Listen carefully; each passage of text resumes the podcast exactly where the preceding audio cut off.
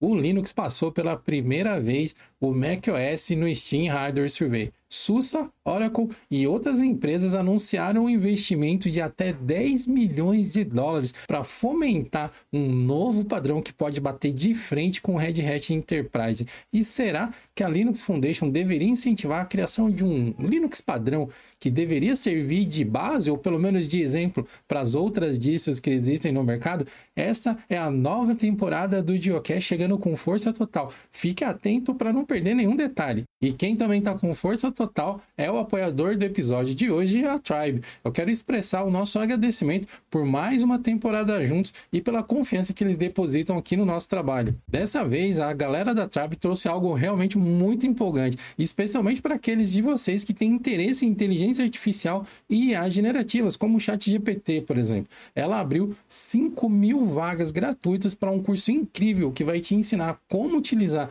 IA generativa para impulsionar a sua carreira, independente da área de atuação. Esse novo curso é o Inteligência Artificial na Prática. Ele vai te guiar através do uso de ferramentas como o ChatGPT e geradores de imagens para criar textos, diálogos, imagens, códigos e muito mais, explorando ao máximo todas essas ferramentas incríveis. E vale a pena ressaltar que esse curso é 100% online e está temporariamente gratuito. Mas atenção, as vagas são limitadas e já estão acabando. Se você se interessa por esse tipo de assunto, corre que é uma oportunidade imperdível. Confira aqui o link que está na descrição desse episódio para obter mais informações e saber como que você pode se inscrever e garantir a sua vaga imediatamente.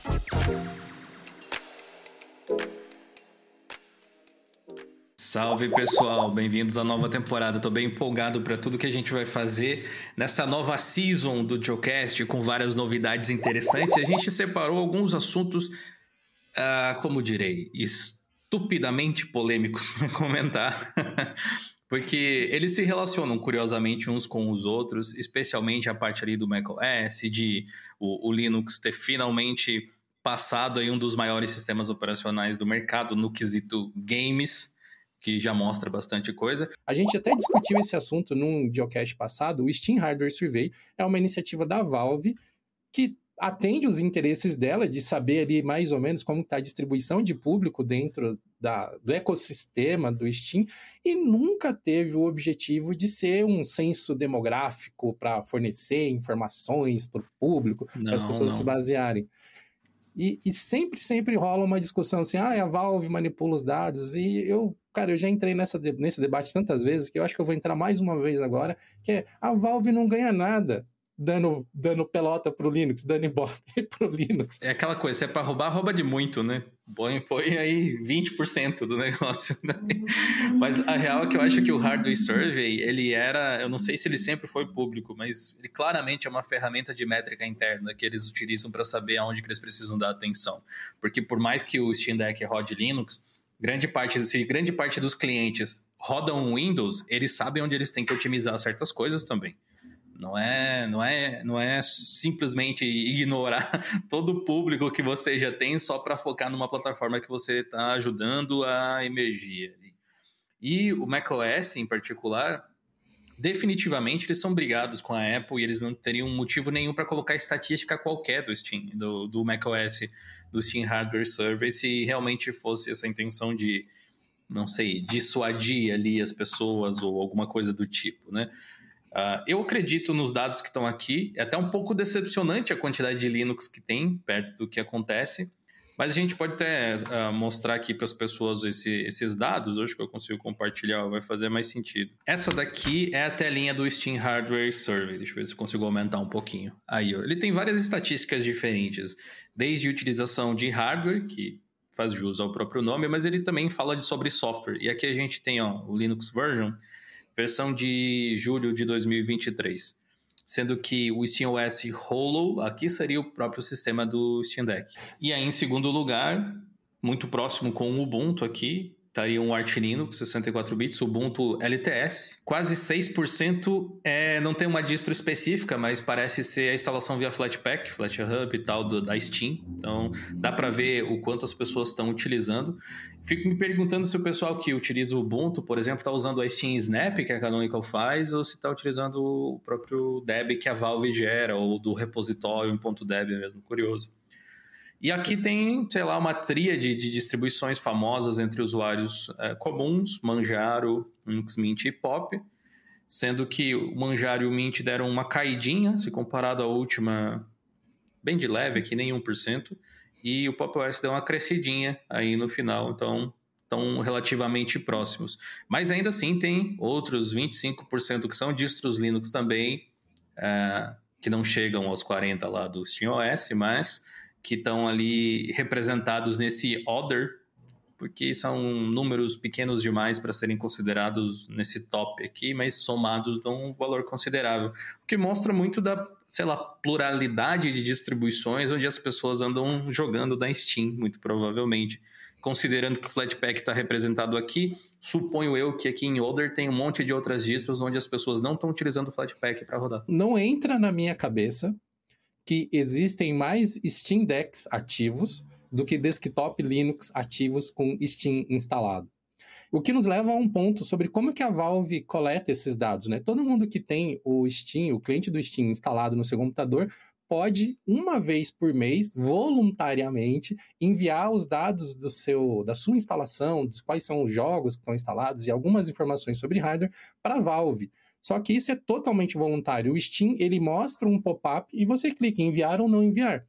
E convenhamos, pessoas, todos nós aqui que escutamos o Geocache, que acompanham o conteúdo do Linux, não é possível, eu não acho, eu, eu não consigo aceitar que existem mais Steam Decks no mercado do que desktop Linux. Que não rodam tem, não tem. Steam, eu acho que você tem razão. Mas eu acho que aqui ocorre um fenômeno parecido com o que acontece no. Que, não sei como é que tá hoje em dia, sinceramente, mas que acontecia no, no começo do ProtonDB, que é o site que mostra lá a compatibilidade dos jogos e tal. O que que acontece? Sem dúvida nenhuma, o SteamOS é um grande representante. Mas por quê? Eu acho que é bem possível que o SteamOS ele envie telemetria por padrão não é uma, uma coisa opcional, muito possivelmente. Então é mais fácil eles contabilizarem exatamente quantos por cento dos, dos dados levantados rodam SteamOS. Posso estar enganado, eu não me lembro de ter enviado alguma coisa de Steam Survey no meu Steam Deck, por exemplo, mas será que está contando aqui? Será que não está? Realmente não sei. Agora, dos outros, com certeza tem muito mais gente usando Ubuntu no mundo do que Arch Linux. Não tem nem comparação. É um absurdo de diferença.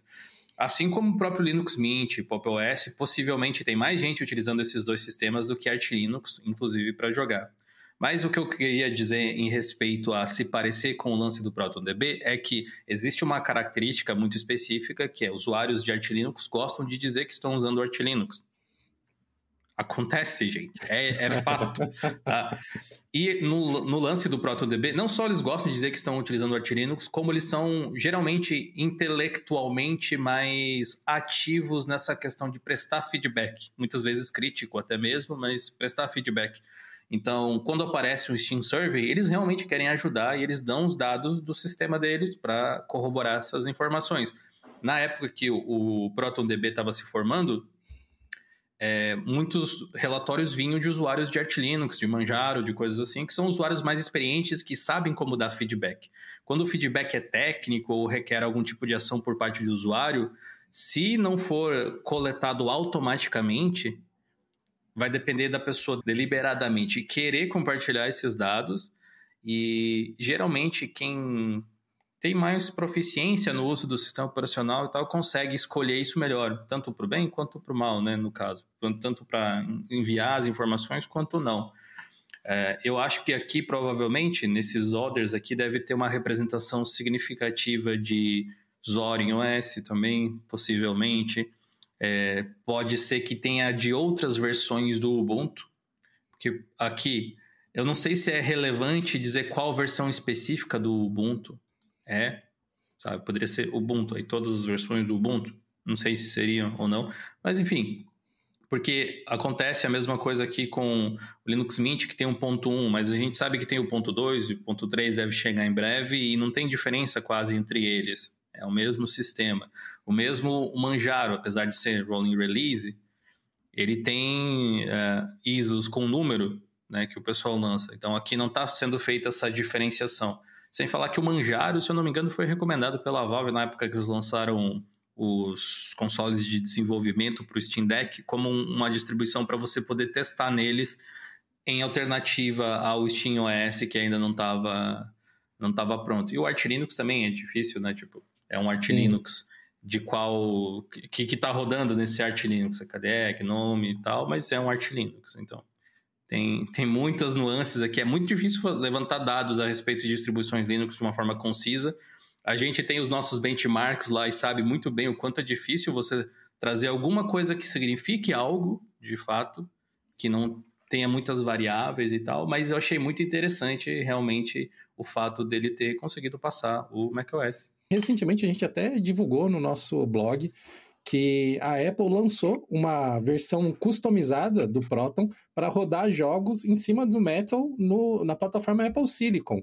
Então, justo nesse momento que a, que a Apple fala assim, ok, vamos dar um jeito de rodar jogo aqui, porque hardware não falta, né? Convenhamos que no, na plataforma M1, M2, poder de fogo não é uma questão a ser discutida mas faltava compatibilidade. Esse Proton customizado, que inclusive já foi até adicionado o suporte para ele no Heroic, Será que esse reinado do Linux em segundo lugar talvez está com os dias contados? Eu não sei. Depois de tantos anos de um, de um, certo padrão de comportamento, existe algumas pessoas se afastando de games quando se fala de, de Mac, sabe? Quando você compra um MacBook, um, um Mac Pro, um, sei lá, um computador da Apple, dificilmente você está pensando em jogar com ele. Você pode também, talvez querer jogar também algum joguinho e tal, mas se você é esse tipo de pessoa que só quer alguma, alguma distração, você vai encontrar alguns joguinhos para o macOS que podem servir para esse propósito. Não precisa ser aquele AAA da Steam ou alguma coisa assim, né? É... E a Apple realmente não faz força para compatibilizar nem um pouquinho com as coisas ali da Valve. Talvez eles estejam vendo que estão perdendo um, um mercado que gostariam de não perder tanto o controle assim, mas na época dos Macs Intel, é, eu lembro que muita gente comprava Mac, fazia dual boot com bootcamp com Windows, jogava no Windows, trabalhava no Mac, no macOS, e, e uhum. era isso, né? Agora eu trouxe aqui os dados com todos os sistemas operacionais para mostrar subidas e descidas ali e tal. Antes a gente estava tendo um enfoque em especial no, no Linux. Se você observar aqui, todas as distribuições, no contexto geral que a gente está vendo agora, subiram um pouquinho. Míseros percentuais, mas subiram um pouquinho. O Linux como plataforma subiu meio por cento, basicamente. E aí o macOS é declínio, né? A maior parte deles. O Windows 11, mesmo com todos os esforços da Microsoft para fazer ele subir, ele está ali numa posição tímida de segundo lugar, bem longe do Windows 10, né? Não é que eu odeio o Windows 11, mas eu acho o Windows 10 mais simples, simplesmente. E como eu trato ele meio como o meu Xbox, uhum. para jogos que não rodam no Linux especificamente, só tem jogo que instalado nele, eu não uso o computador para praticamente mais nada, o computador com Windows 10. Uh, ah, eu não sei, tem menos requisitos ali, não, não preciso me preocupar se o TPM lá está funcionando ou não, tá e, enfim, eu instalei ele há muito tempo também uhum. é, e não formatei. Não atualizei para o Windows 11 ainda também ele. E vai ficar assim por um tempo ainda. Eu acho que as pessoas. É, isso aqui reflete muito o comportamento padrão do usuário, que é eu não mexo no que está funcionando. Muitos dos que têm o Windows 11 aqui nessa estatística provavelmente são de computadores que foram comprados, laptops, alguma coisa assim. Claro, parte atualizados do Windows 10, enfim. Mas quando a gente olha para dados brutos assim da Steam, desconsiderando Linux, definitivamente tem muita gente técnica que, que sabe formatar computador, que sabe trabalhar com hardware e tal. macOS tem muita gente focada em trabalho especificamente, pelo menos é a leitura que eu faço. Gente que é artista, que é designer, às vezes tem na Steam algum software de criatividade que comprou por ali ou algo assim. No Windows você tem uma miríade de gente e muita gente com conhecimento técnico raso em relação ao uso do computador no desktop. O que de nenhuma forma é um problema, mas é um, um problema no sentido de, ah, você deveria saber mais. Não. Mas é uma constatação que dá para a gente fazer e é aquele tipo de pessoa que usa o que tiver no computador e não vai ficar pesquisando se existe uma versão nova do sistema operacional, às vezes nem sabe o que é um sistema operacional sabe? Existe esse demográfico nessas estatísticas ali do Windows. Mas que é curioso, é. E eu tô aqui uhum. corroborando com a estatística do Windows 10, inclusive, enquanto o Ed tá com a do Windows é. 11.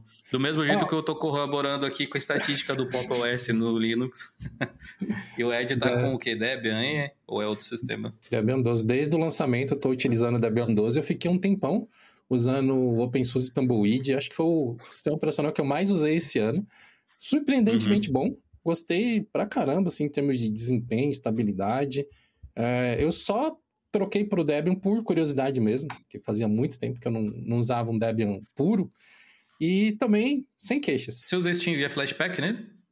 Flashpack. Há bastante tempo ah, que eu só ah, uso então, Então você está fazendo talvez parte da estatística ali. Esse é, um, esse é um ponto falho, né? Será que a sua Steam está mostrando como Flatpak Runtime ou está mostrando como Debian? Vou, vou ver o meu agora mesmo, o que, que aconteceria.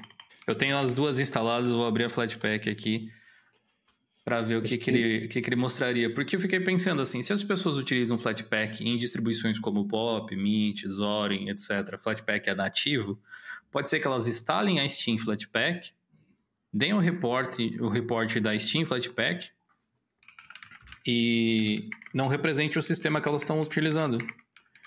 Enquanto no Arch Linux é muito possível que as pessoas instalem pelo AUR ou alguma coisa assim. Então, uma coisa que vale a pena a gente dizer, para quem está ouvindo aqui o, o Geocache e curte jogar pelo Steam, eu recomendo fortemente que você utilize a versão Flatpak.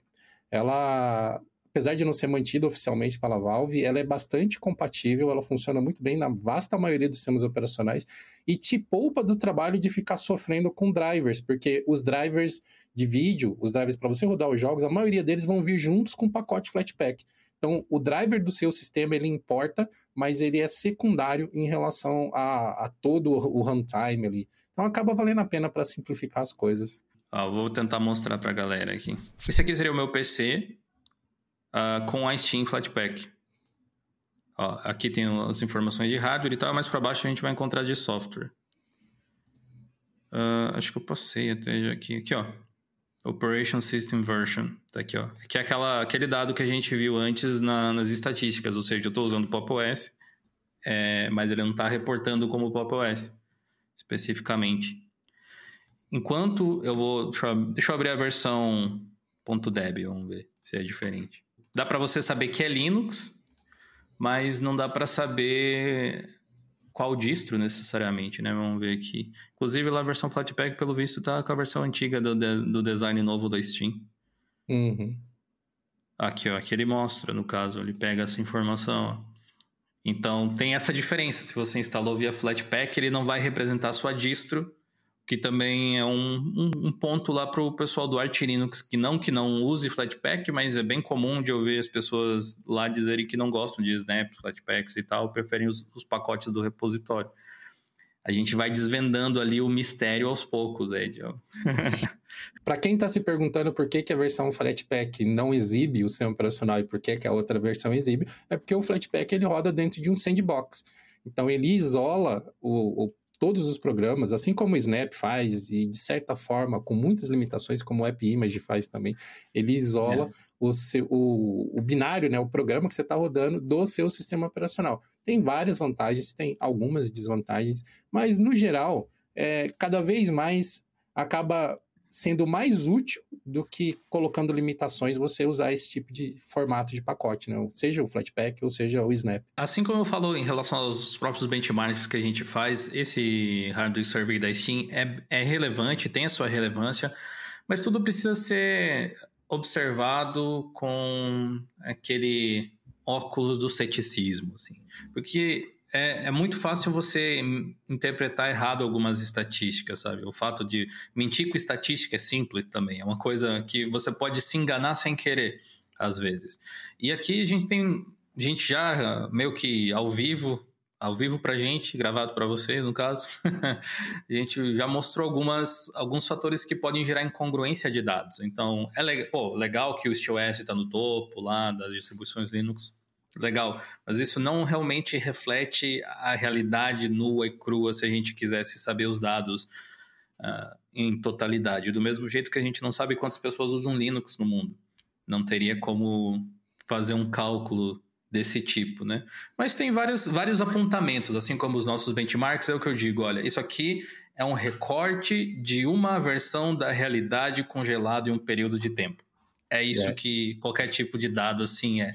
E, por exemplo, aqui a gente tem outras informações bem interessantes. Ó. Em relação a, ao hardware, o pessoal utiliza muito 16 GB de RAM, pelo menos os que responderam a, a pesquisa aqui. Você pode ver ó, que quase 50% dos PCs aí da galera tem é, 16 GB de RAM. Acho que isso aqui é para todos os sistemas, inclusive. Sendo que a segunda maior estatística já é 32 GB de RAM. Que mostra muito em que era nós estamos em relação a essa coisa de PC gamer e tal. Ainda assim, quase a mesma quantidade, ali variando o percentual, é, com 17% tem 8 GB de RAM. Então, 8, 16 e 32 são os mais, sendo que 16 é o considerado um PC gamer assim. Ironicamente, ou talvez nem tanto, meu PC que eu uso para jogar geralmente faz parte das estatísticas dos 16 também. Que esse PC aqui que eu mostrei, essas strings aqui, não é nesse computador que eu costumo jogar. É no, num outro que tem 16 GB de RAM. Voltando naquele negócio que você falou que é, é um recorte do recorte do recorte, é, isso não são todos os PCs do mundo, né? São os PCs que têm Steam, que já sim, elimina sim, uma exato. fatia gigantesca. Esse é um demográfico muito menor, muito mais nichado que a gente está olhando. O lado interessante desse demográfico é que você pode ter esse recorte de o que, que roda nos PCs de quem joga. Porque a Steam é tão popular que é, é difícil alguém que jogue e não ter Steam. Tipo, pode não usar muito, tá? Óbvio. Pode rodar outros launchers ou jogar outros jogos, mas é bem possível que a pessoa tenha Steam. A estrela do nosso debate a partir de agora, que é a Red Hat, que é uma empresa tem um longo histórico de contribuição com Linux. Acho que foi um dos primeiros Linux para desktop a ser mainstream. No tempo que era tudo mato lá na, na Canonical. Acho que a Canonical nem existia, a Red não, Hat já estava aí. A gente fez um episódio não faz tanto tempo assim a respeito da Red Hat, das mudanças na licença do Red Hat Enterprise Linux. Quem tiver interesse, vale a pena ouvir, conferir e tal. Que a gente vai falar hoje a respeito deles tem a ver um pouco com isso, mas não é tão focado nisso. Então, se você já está por aqui, igual eu, a respeito desse assunto, não se preocupe, porque a gente tem umas outras abordagens. Na verdade, é um pouco do, do próprio estilhaço provindo desse vidro que a Red Hat quebrou uh, e a reação das outras empresas em relação a isso, né?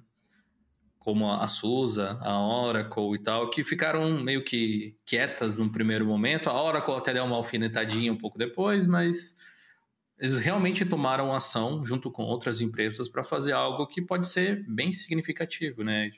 As empresas não saíram correndo fazendo testão no Twitter elas viram um problema, que era a Red Hat mudar a forma de licenciamento, que afetava como o modelo de negócio estava funcionando naquele momento. Elas ficaram na delas, juntaram ali os amigos e falaram: oh, vamos, como que a gente pode resolver esse problema?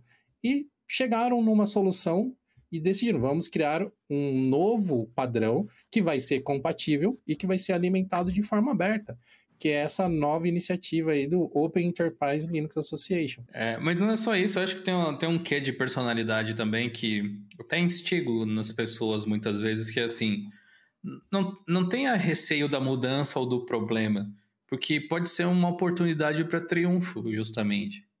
É, tipo assim, ok, cria algumas dores de cabeça para você entender como lidar com aquela situação, mas essas empresas pensaram, nossa, que chance é uma a cada 30 anos que a gente tem uma dessas.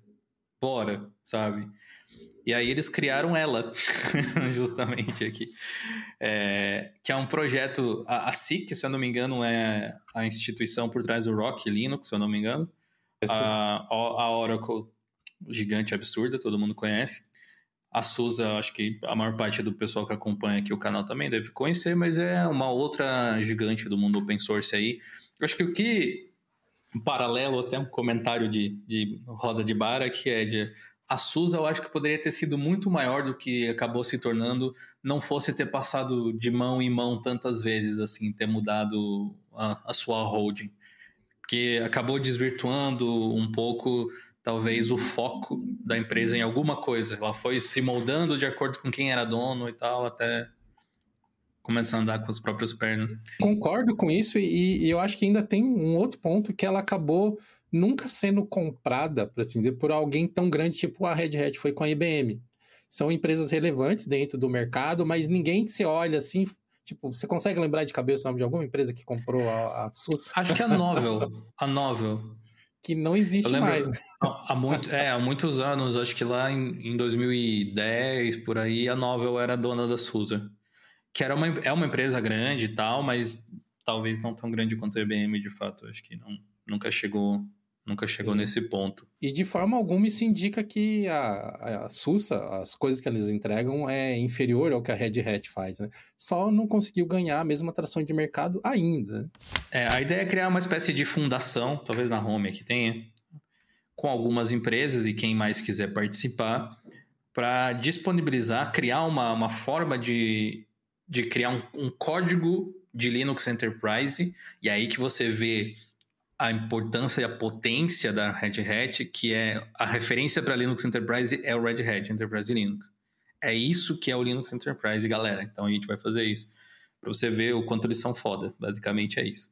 Mas eles criaram isso aqui para não gerar um, um, sistema novo, necessariamente, tipo uma ISO que você vai baixar, instalar, uma alternativa à SUSE, ao Oracle ou ao Rock mas sim um, uma forma de repositório de código onde todos eles possam puxar informações e dados e código, de fato, para criar uh, soluções para os seus próprios sistemas, mantendo a compatibilidade ali, tipo um esforço coletivo para sobrepor-se em relação às condições que a Red Hat colocou para a distribuição do seu código-fonte, algo assim. Que ninguém ficou realmente feliz, mas como o Ed falou, eles encontraram uma solução criativa. Eu até achei que o Alma Linux ia estar aqui também, mas aparentemente eles foram para outro caminho, né? Eu pensei, mas por que que não usar o Rock Linux? Então, por que que não usar o Alma Linux? E, e na verdade faz sentido não usar essas, essas distribuições porque o objetivo não é ter uma distro, como você falou, é criar padrões de mercado que possam ser amplamente divulgados. E você atrelar isso a uma distro, mais cedo ou mais tarde, ia gerar os problemas que a gente já vem tendo recorrentemente. Que o CentOS era o padrão, e não, não, não existia um, um padrão é, tipo, norma ISO XYZ é, para o desktop enterprise. Mas era o CentOS. Ah, o CentOS não existe mais. Quebrou a vida de todo mundo. Né? Um monte de data centers tiveram que migrar sistemas de dia para noite. Ah, o Red Hat é o padrão.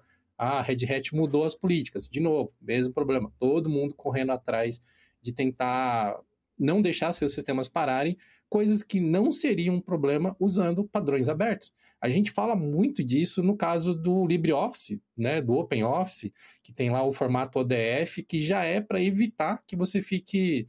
O termo que a gente costuma usar em, em TI para isso é vendor locked, né, que você fique preso dentro de um ecossistema de um fabricante só, o, de uma empresa. O Doc, o Doc uh, no passado, né? Acho que é um tipo de, de iniciativa que tende a ser benéfico a longo prazo especialmente quando mais empresas entrarem e começarem a enxergar isso aqui como um novo padrão, porque eles já começaram forte, a Oracle é muito forte, mais do que as pessoas conseguem imaginar, é, especialmente na parte de enterprise, de cloud e tal.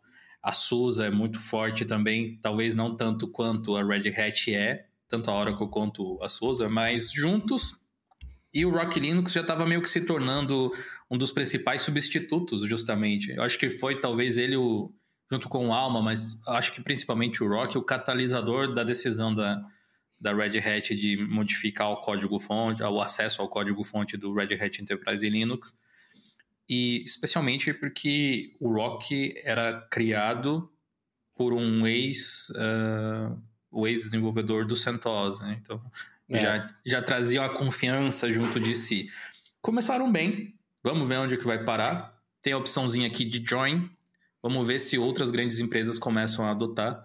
Daqui a pouco, eu imagino que se entrar daqui a pouco a Amazon aqui, Google, Microsoft, aí pronto. Aí já é o padrão.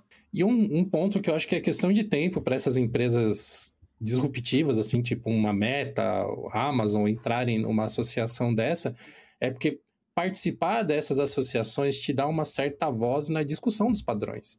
Então, você vai poder ali puxar a brasa para sua sardinha quando for necessário. Você vai ter algum padrão ali que às vezes vai te deixar mais travado em alguma coisa. Você fala, não, peraí, gente, vamos tentar flexibilizar isso aqui. E esse é um dos principais motivos que empresas como a Microsoft, por exemplo, fazem parte da Linux Foundation. Eles... Qualquer uma, eu estou citando a Microsoft, mas o Google não é diferente, a Oracle não é diferente, a IBM não é diferente, Nokia, não importa. Todas elas estão lá porque discutindo entre elas, elas garantem que os padrões vão atender da melhor maneira todo mundo, não uma em específico que acabou tendo uma voz mais ativa ali, né? Aqui está o site da Linux Foundation com os membros. Eu sempre gosto de mostrar isso aqui para as pessoas terem noção de que uh, o Linux não é feito por muitas vezes quem as pessoas pensam que fazem o Linux. Não é o Torvalds necessariamente que, que faz tudo, ou o, Crow, o Greg Crow Hartman lá, que é o segundo no comando.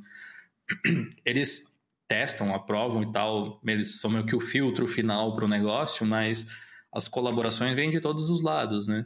E a Linux Foundation, se eu não me engano, é, é a instituição que paga o próprio salário do Torvalds, e eles têm dinheiro por causa desses membros e coisas assim. E nesses membros, tem muitas empresas que as pessoas talvez não reconheçam como algo diretamente associado com open source e Linux, mas a verdade é que o mundo é plural, galera. Então, cada um defendendo o seu interesse acaba criando coisas boas indiretamente. A Meta, por exemplo, utiliza muito o BTRFS nos sistemas de arquivos dos servidores deles, e o BTRFS acabou melhorando muito por causa das contribuições que eles fizeram também. E aí você vai ver um monte de marcas grandes aqui.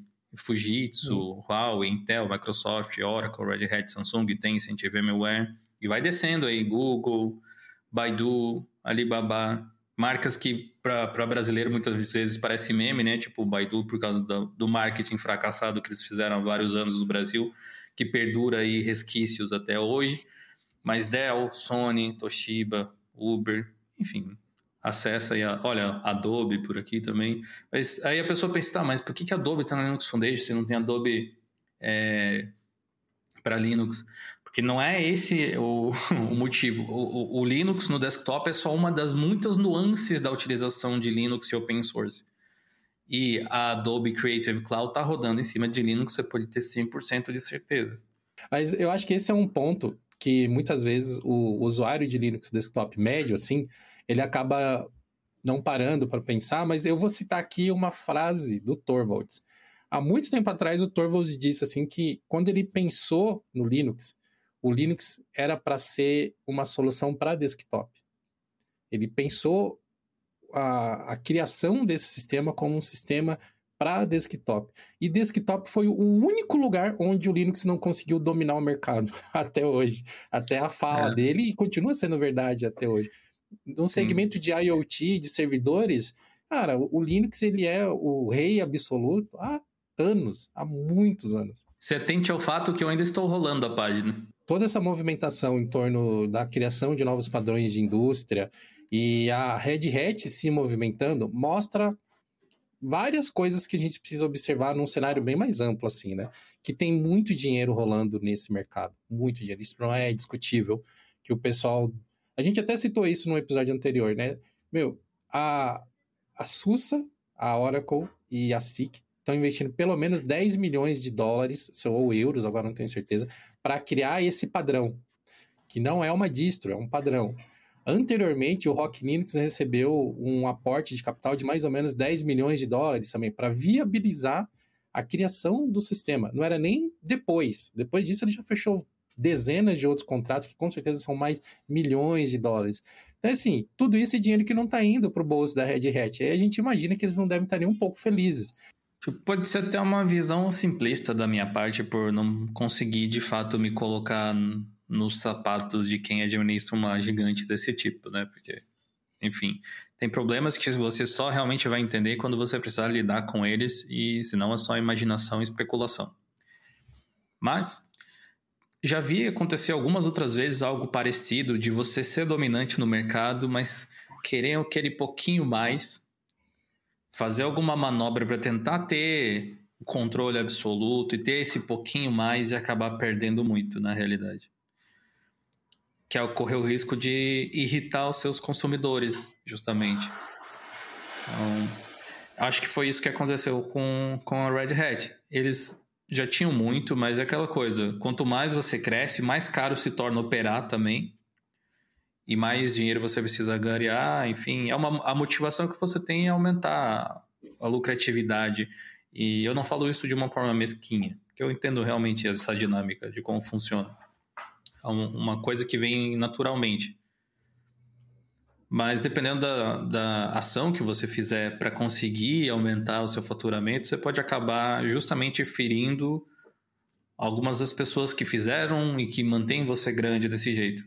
E eu acho que não fosse a Red Hat, por exemplo, ter feito isso, todas as outras coisas continuariam rolando ali meio que naturalmente e tal, a, a, Red Hat poderia ser a empresa a criar esses padrões e as pessoas seguirem eles, enquanto que agora eles se colocaram numa posição de eles tipo criaram ó, empresas que podem agir como se fosse a resistência, digamos entre aspas assim, à opressão com mais uma aspa aqui que a Red Hat pode colocar em cima de desenvolvedores e integradores de sistemas e coisas desse tipo, provedores de cloud.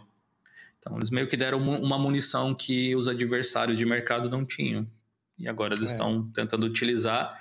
E o que é pior para Red Hat, mas bom para a gente, para o mercado, é os adversários estão criando coisas que parecem legitimamente boas, que podem funcionar a longo prazo e que criam. Não é descentralizado, mas fica menos centralizado, digamos assim, o poder do que, que é o padrão de um Linux Enterprise, que é essencial para você rodar aí no, nos sistemas, nas suas clouds e tal. Mas assim, a gente está aqui acompanhando a novela de Camarote e a gente traz para vocês os próximos capítulos quando saírem.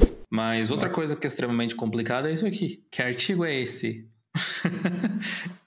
Por que, que mais pessoas não estão utilizando o desktop Linux? O Jack Wallen tem uma teoria que eu posso não gostar, e de fato eu não gostei. Basicamente o que ele está dizendo aqui, fazendo uma, uma especulação de por que, que Linux no desktop não se tornou algo tão popular e tal, algo que a gente já fez algumas vezes, e se você é meio que fã de Linux e gosta do sistema também, do mesmo jeito que a gente gosta de tecnologia, assim, talvez você mesmo já tenha se perguntado, né, por que, que não cresceu, o que, que impediu isso? Será a Microsoft? Será que tem algum, alguma coisa no mercado que não aceita? Enfim, ele faz essa esse preâmbulo aqui. E até aí tudo bem, eu acho que esse questionamento todo mundo levanta e tem alguns elementos diferentes, inclusive ele menciona algo que a gente comentou no episódio de hoje sobre o Linux ter passado o macOS ali no hardware server da Steam. Uh, tem uma outra coisa que a gente não comentou, mas no Net Market Share passou dos 3%, parece, finalmente, também. É, enfim, coisas assim. E ele menciona que um dos motivos da gente não ter uh, adesão no desktop Linux, ele coloca aqui embaixo desse big caveat aqui, que seria ter qual distribuição deveria ser o padrão, o que, que as pessoas deveriam escolher. Ele coloca esse elemento de que não tem uma distribuição específica que as pessoas em uníssono recomendassem para as pessoas, ou que seria o primeiro Linux que todo mundo iria testar, isso é um problema, né? É, e realmente é um problema.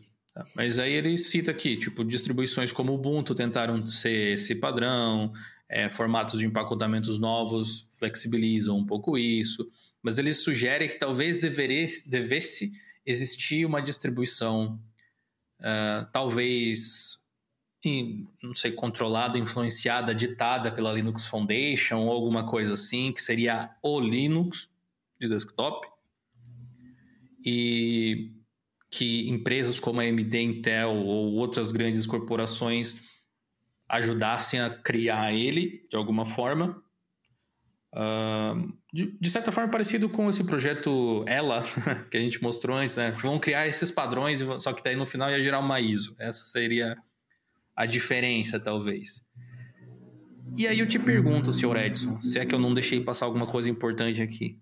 Você acha que se a Linux Foundation criasse uma distribuição Linux, tipo, criasse o Linux de desktop, isso resolveria o problema? Não. Obrigado, gente. Até o próximo episódio. Achei que você ia colocar aqui, ó. Sim! Não!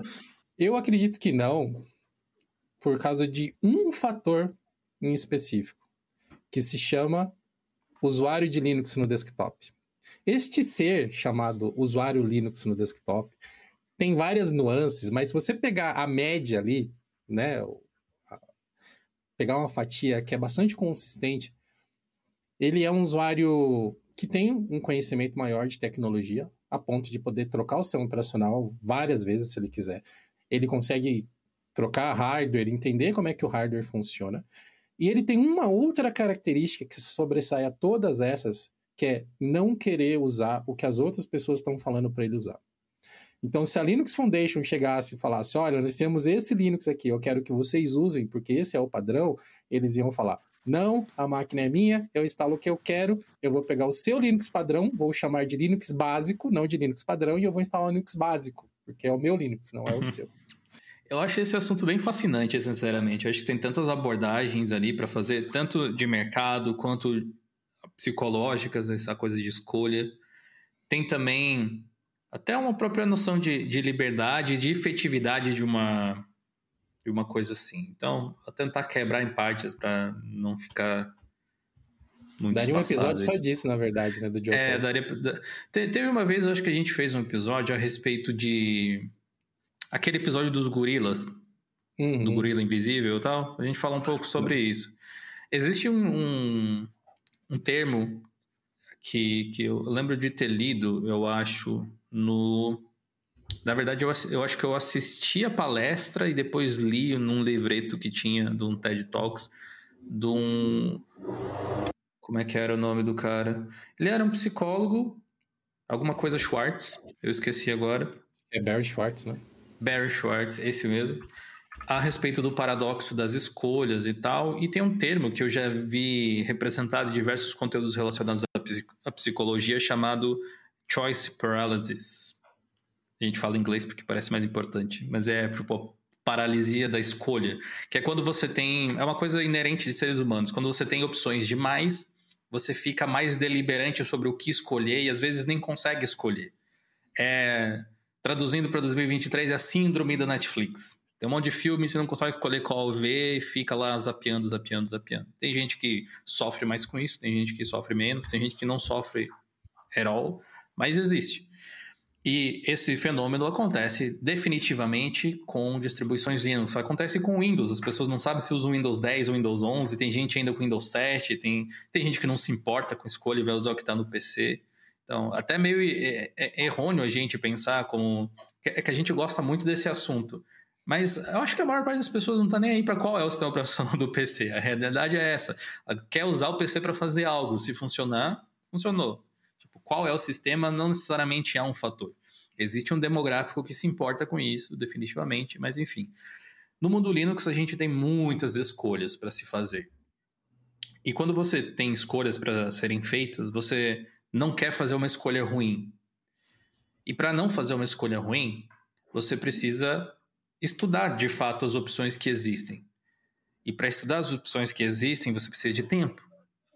E geralmente, para você usar o seu tempo para esse tipo de coisa, você realmente precisa querer muito aquela resposta. Muitas vezes, aquela máxima de é, tempo é dinheiro, né? Você vai ter que desviar o seu tempo de um, uma outra tarefa e tal para conseguir responder essa questão. Que quando é algo uh, como qual sistema operacional deveria utilizar, não é um, um elemento que as pessoas levam tanto em consideração, assim como eu acabei de dizer. Então, acaba indo num efeito dominó para vários outros elementos, assim. Então, a ideia de você ter uma distribuição única, tipo, olha, esse é o Linux para você testar, a princípio não parece uma má ideia. Porque você realmente não quer que as pessoas tenham o trabalho de pensar. Tipo, começa por aqui que vai ser de boas. A questão é que, digamos que a Linux Foundation faça isso o quão melhor aquela distribuição vai ser do que qualquer uma das outras. Porque não é como se a criação daquela eliminasse as outras, né? Tipo, ah, ok, a gente cria, todo mundo cria essa aqui, essa ideia de que todo mundo deveria se unir para fazer um sistema não é nada nova. Desde que existe o software livre, eu acho que esse, esse debate ele volta e meia aparece. Essa discussão existe desde o tempo do, do Unix. Por que, que os, o, o, Unix começou a se fragmentar, não seguir um padrão só, né? Tem, a história é repleta desse ciclo de fragmentação, né? É, então, se você tivesse uma única distribuição que a Linux Foundation criou, uma, uma distribuição que a Linux Foundation criou, Ubuntu vai continuar existindo, Fedora vai continuar existindo, Arch todas as outras vão continuar existindo.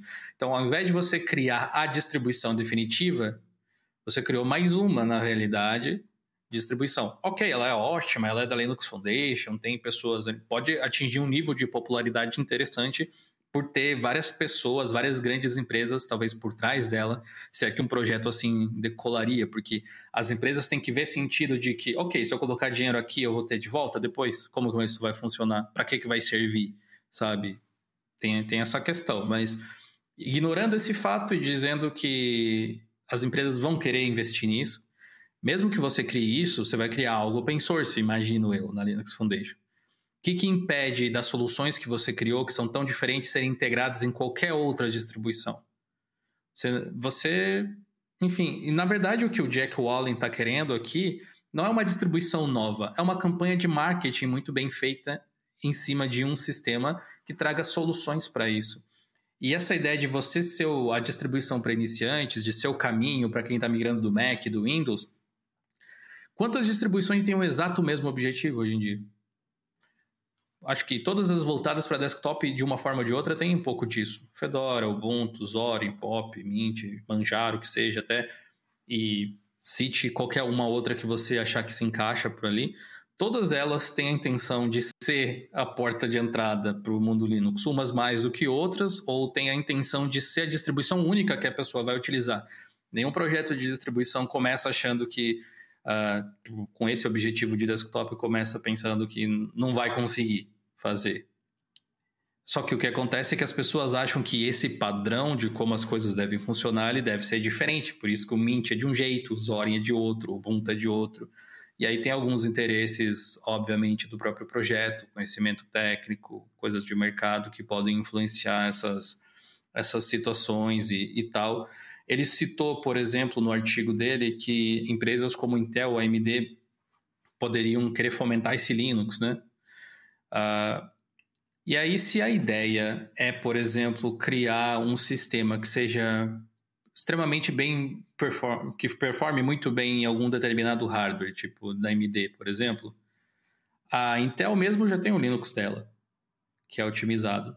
Tipo, por que, que eu vou melhorar o desempenho do meu concorrente? É, tipo, tem, tem muitas coisas que inviabilizam essa ideia dele, e eu acho que no fundo, no fundo, o que ele quer seria algo que eu acho que várias pessoas já se perguntaram, que é eu gostaria de ter uma distribuição para recomendar que funcionasse para a maior parte das pessoas. E eu acho que o segredo dessa distribuição é justamente não ter necessariamente uma distribuição. Isso não deve acontecer por conta da liberdade de você continuar criando coisas que o software livre open source promove mas a distribuição de software ser centralizada, ser mais unificada com Flatpak ou com Snap ou alguma coisa do gênero, assim faz mais sentido. Porque, igual eu falei, a pessoa não se importa tanto com o sistema desde que o software que ela quer rodar funcione. Se ela consegue rodar o Excel dela, se ela consegue rodar o joguinho dela, de repente.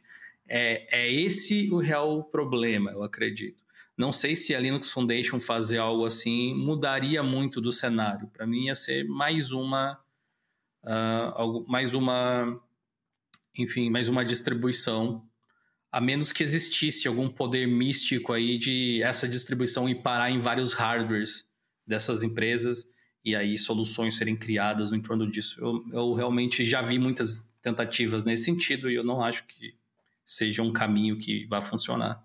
Eu tenho mais um take sobre isso. É que, na verdade, o que o nosso amigo Jack está pedindo meio que já existe porque existe o Free Desktop.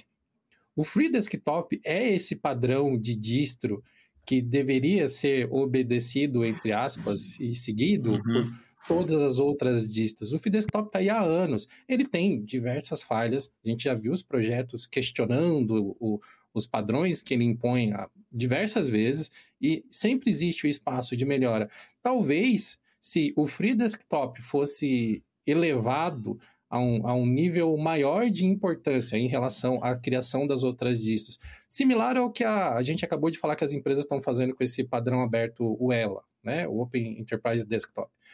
Se tivesse isso no, no âmbito do Free Desktop, provavelmente a gente conseguiria ver muito mais essa convergência de empresas querendo investir nesse padrão e ele se tornando mais onipresente. Um, um exemplo que eu posso dar aqui.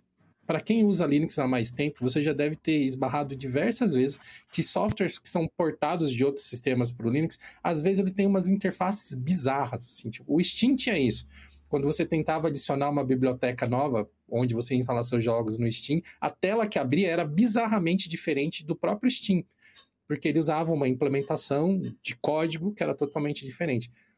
Com um trabalho que está sendo desenvolvido inicialmente pelo pessoal do Gnome, que são os portais, mas que de nascença ele já foi feito para não ser travado no Gnome, tudo que é portal tem que funcionar em qualquer desktop Linux igualmente, depois que a Valve adotou os portais, agora aquela telinha que abre é exatamente igual ao seu sistema operacional que você está rodando. Não importa se é KDE, não importa se é GNOME, não importa se é XFCE. É tipo um file picker, né?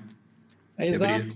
O gerenciador de arquivos. Ele abre o gerenciador de arquivos da sua distro. Porque existe agora um padrão aberto. As pessoas, não, as empresas não precisam codificar isso do zero. Isso economiza tempo, economiza dinheiro, melhora a experiência de usuário. E como eu disse, eu acho que o Free Desktop ele já está aí para resolver essas dores que o Jack elencou aqui nesse artigo dele, que eu achei bacana pra caramba. Ele só precisa realmente ser abraçado, ser adotado uhum. cada vez mais por as, todo mundo que cria distribuições Linux. Né? É, os questionamentos que ele traz e tal, eu também já, já levantei, são coisas que eu compartilho, mas a conclusão que ele trouxe eu realmente não acho que é a, a ideal. No entanto, por mais que eu acho que um Linux oficial da Linux Foundation para desktop não seria um divisor de águas necessariamente, tudo depende de. É, é que assim, a gente está no, no, ramo das ideias, né? Tudo depende de como aconteceria, porque dependendo de como acontecer, pode ser uma coisa muito importante. Ainda assim, acho que seria válido ter sabe? Não, não diria assim, ah, não é porque eu acho que não deve fazer tanta diferença quanto o Jack ali gostaria, que não deveria ser tentado fazer. Acho que se, se fosse, seria interessante. Vai que de repente alguma coisa nesse processo muda e realmente ele se torna algo muito relevante, alguma coisa assim. Uh, mas, enfim, de toda forma, não, não acredito que Tipo, é um, uma aventura que outras empresas, outras distribuições já tentaram fazer. O que eu acredito que muda muito o mercado é quando uma empresa consegue uh, ser grande o suficiente para adotar padrões abertos, mas chegar a muita gente. E eu sempre pensei que seria o Ubuntu, depois do Mageia, pelo, do Mandriva, quer dizer. Uh, mas a Canonical decidiu não investir tanto assim por esse caminho, porque tudo que o Ubuntu usasse ia se tornar o padrão. Se você tem muito público, você é o padrão. É basicamente, basicamente isso. E tá aí, aí todas Android, as né? facilidades. Né? Exatamente. Tá aí, e aí todas as facilidades que o Jack ali gostaria que o sistema tivesse iam chegar de uma forma ou de outra no Ubuntu pela própria demanda do mercado, eu imagino. Um, tem projetos que eu gosto muito, tipo o Pop, a System 76, que eles têm a favor deles o fato deles venderem hardware. E eu, eu tenho a sensação de que com eles, eles vão chegar bem longe, mas eles não têm a intenção de ser tipo uma gigante da tecnologia. Eles querem ser uma grande empresa. Bem sucedida, que pague suas contas, mas manter tipo sob controle, não vai extrapolar demais, eu acho. Pode ser que mude, né? As coisas não, não são tão simples assim. O próprio Fedora, teoricamente, teria a Red Hat por trás. Você não tem uma empresa maior no mundo open source do que a Red Hat, talvez, para estar tá por trás de um projeto assim. E eles mesmos, por mais que tenham investido em desktop, tenham sido vendidos em laptops como os da Lenovo, por exemplo, ainda assim, eles não estão fazendo aquele. É até difícil falar isso, mas é, eles fazem esforços para melhorar o desktop Linux no Fedora, mas a gente ainda sente que falta coisa, sabe? Faltaria fazer algo que me parece que a Red Hat teria poder para fazer, mas eles não alocam recursos para isso, porque justamente como é que o dinheiro vai voltar por ali? Android, Windows, Mac, eles são hoje em dia plataformas para vender serviços, muitas vezes. Não são simples sistemas operacionais. Você abre ali o seu macOS e vai ter lá assinatura do, da iCloud, vai ter assinatura de Apple Music, de aluguel de filmes e etc, etc. A própria compra de um equipamento. No caso do Windows, a Microsoft vem tentando fazer isso o tempo inteiro também, agora com muita publicidade, o Bing integrado, então você tem esse, esse, esse fluxo de propaganda direcionada, a própria Windows Store para vender softwares, jogos e Game Pass e não sei o que lá.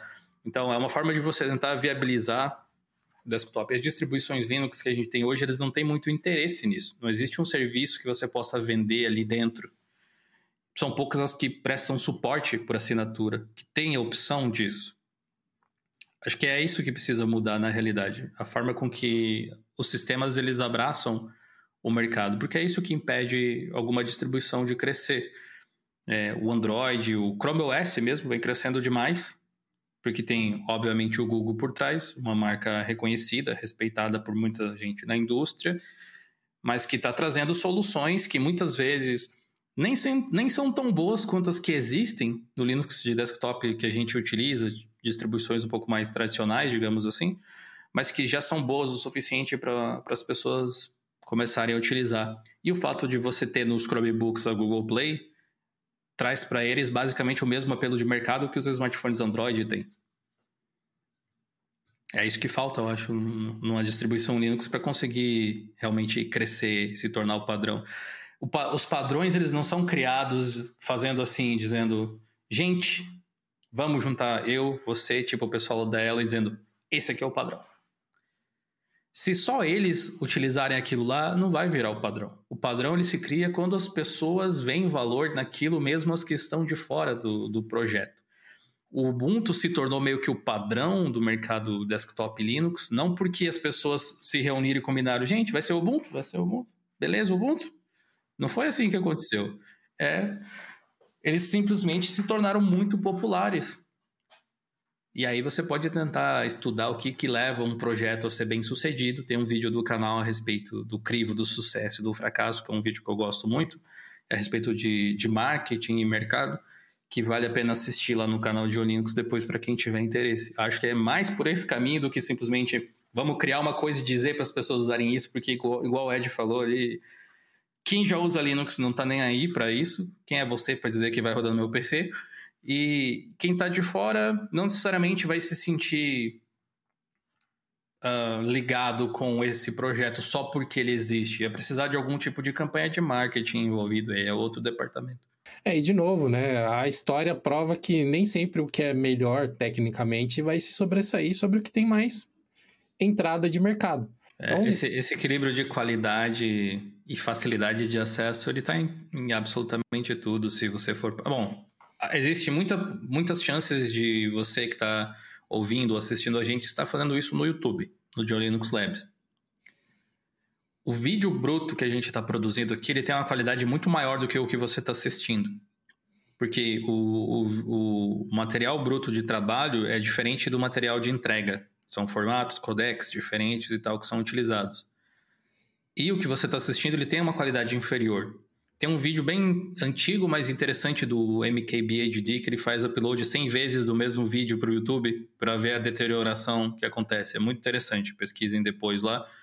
É, e vira tipo um borrão, basicamente, depois de tantos uploads. Porque ele fazia o upload, baixava o vídeo do YouTube, upava de novo, e daí passava pelo aquele processamento todas as vezes e aí, enfim, se perdia a qualidade. Porém, quando você coloca um, material de muita qualidade, ele também é muito pesado, são muitos gigas, às vezes, sei lá, conteúdo 4K ou qualquer coisa assim. O YouTube, ele vai fazer várias, vários processamentos de dados diferentes que custam bastante dinheiro para fazer, inclusive, é, e disponibiliza para você uma versão com um pouquinho menos de qualidade, mas que é mais leve.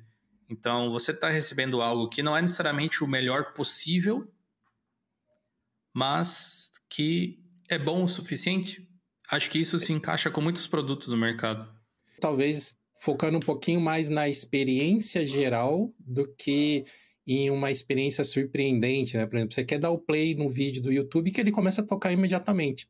Você não quer esperar cinco minutos para ele fazer o download de um vídeo de alta resolução. Vai ter um demográfico pequenininho das pessoas que falam: não, eu prefiro esperar meia hora para poder assistir um vídeo em 4K. Mas é, o mas, resto. Sim. Eu é, quero exato. tocar e começar. Então, a, a experiência, a, não é nem experiência, uma palavra mais antiga ainda do que experiência, a comodidade sobressai a qualidade técnica.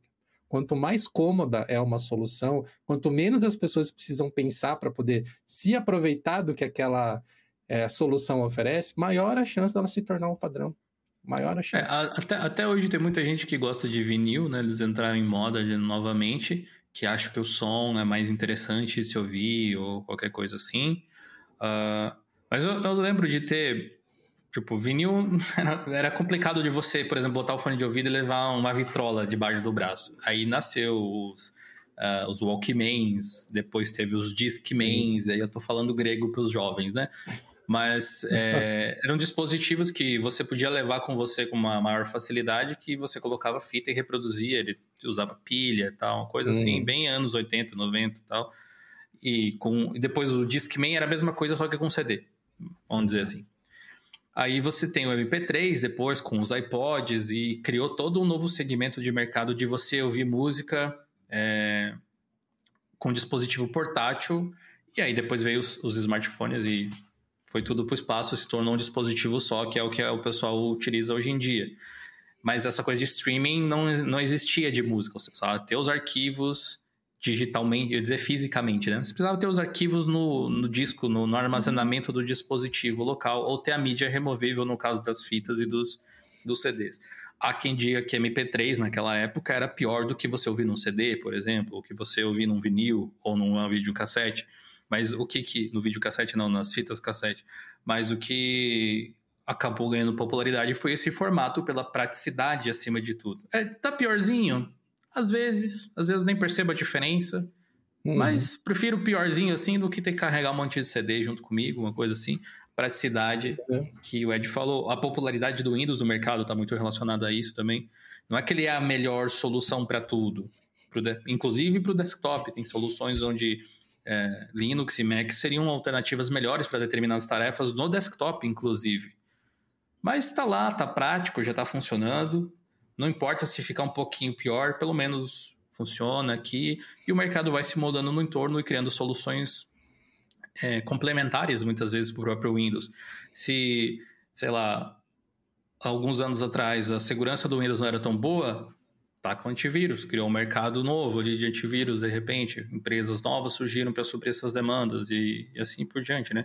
os Macs mesmo, não tem a ver com software agora, mas eles não têm portas USB, não tem I.O. nenhum tem um monte de empresa que cria dockstation para os computadores. Então, é, não é necessariamente a melhor coisa, mas é cômodo. Eu prefiro ter um MacBook Air que tem uma saída de USB-C, duas saídas de USB-C, que é super leve, bateria dura muito e quando eu precisar de mais conexões eu tá com um dongle ali do lado, do que ter um negócio cheio de portas que não tem as mesmas características. Enfim, é, é esse tipo de dinâmica de mercado. Nem sempre o que é tecnicamente melhor vence a corrida. Principalmente quando a gente fala de dispositivos para você carregar para cima e para baixo, que a praticidade, a leveza sobressai algumas limitações. As pessoas que aprendem a conviver com isso, tipo, né, a gente sempre tira sal do pessoal do macOS aí da Dongolândia. Eu tenho o meu notebook 3 aqui que eu levo ele para trabalhar às vezes por aí e às vezes eu fico me questionando, é sério que eu vou ter que levar isso aqui? Eu queria levar só o, o smartphone, sabe? Porque o notebook tem 2 quilos e pouquinho. Leve. É antiguinho, ah, sabe? ele é antiguinho. Uhum. É antigo, é um, é um Core i3 de segunda geração, sabe? Então, pô, o meu smartphone não tem nem 400 gramas direito, eu acho. Então, enfim, é o tipo de, de opções que a gente tem que fazer conscientemente o tempo inteiro. E ao longo desse episódio aqui, a gente discutiu várias opções que as pessoas tomam, conscientemente ou não, ao longo do dia a dia. Quais são as opções que você tem feito? Você, tipo, gostaria que realmente existisse um Linux padrão para o desktop que você poderia usar aí, sem ter que pensar muito sobre o que está embarcado nele ali? Eu sei que eu gostaria. Eu só não vejo como isso pode acontecer.